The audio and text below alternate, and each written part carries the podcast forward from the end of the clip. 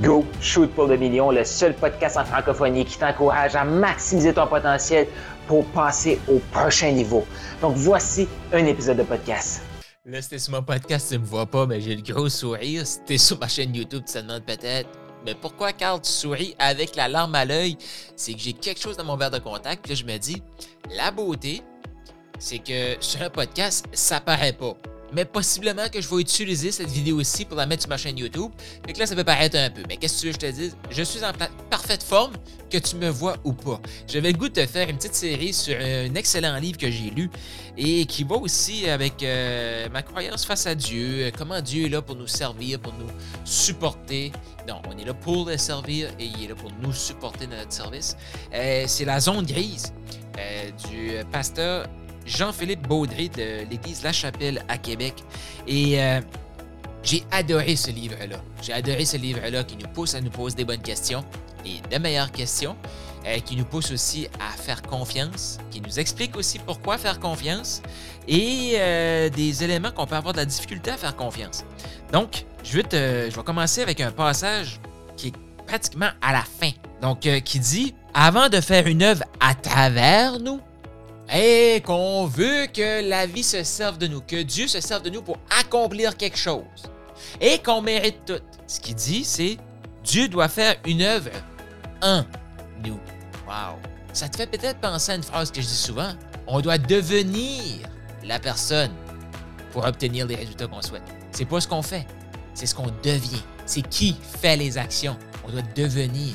Donc, moi, ce, passage-là, c'est rempli de richesse pour moi parce que avant de faire une œuvre à travers nous, Dieu doit faire une œuvre en nous. Ce que ça veut dire, ça, c'est que, tu sais, il parle des saisons, des différentes saisons qu'on passe dans notre vie, euh, et peu importe la saison, que ce soit super beau, que ce soit super mauvais, on a toujours 100% de contrôle sur notre attitude face à la saison, face à la situation.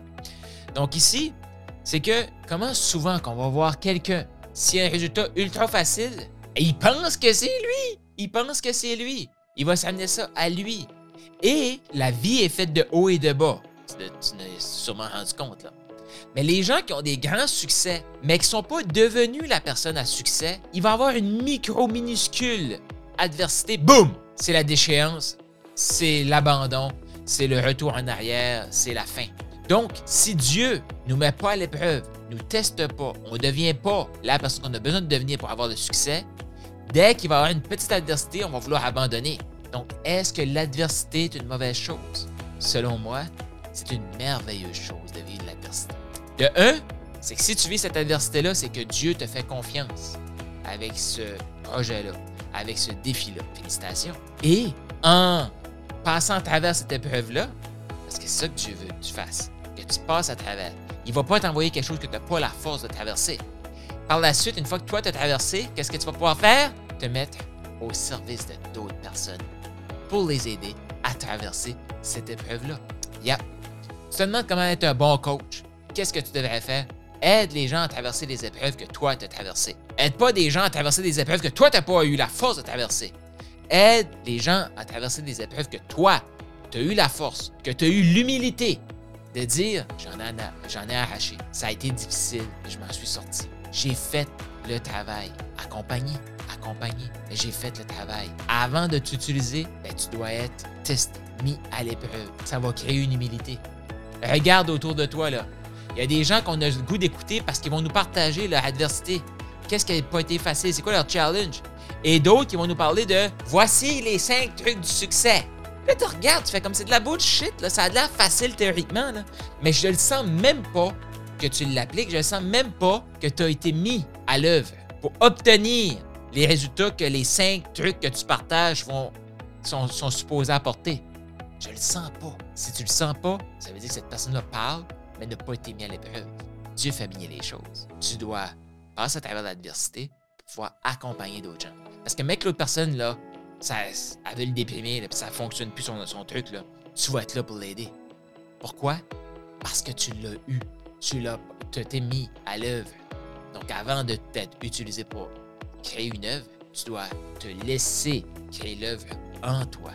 Et j'apporte, je termine là-dessus, puis je vais revenir sur un prochain épisode là-dessus avec cette phrase-là, mais quand Dieu dépose une vision, écoute bien ça, quand Dieu dépose une vision, j'ajouterai, c'est pas écrit dans le livre, là, sur ton cœur, à toi, oui, toi qui m'écoutes, rien ni personne ne peut la faire échouer. Quand Dieu dépose une vision sur ton cœur, rien ni personne ne peut la faire échouer. Là, Jean-Philippe, si t'écoutes ça, lui, dans le livre, c'est écrit Quand Dieu dépose une vision, rien ni personne ne peut la faire échouer. Mais moi, j'ai le goût de dire sur ton cœur à toi.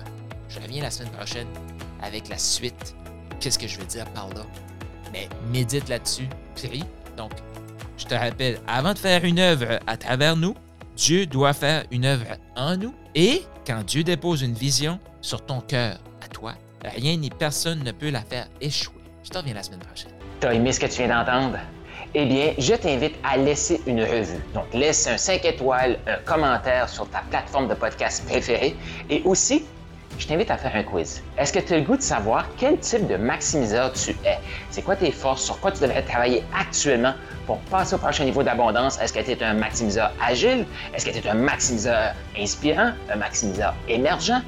Il y a un lien dans la description de ce podcast-ci. Je t'invite à cliquer sur le lien et faire le quiz pour déterminer quel est ton type de maximiseur.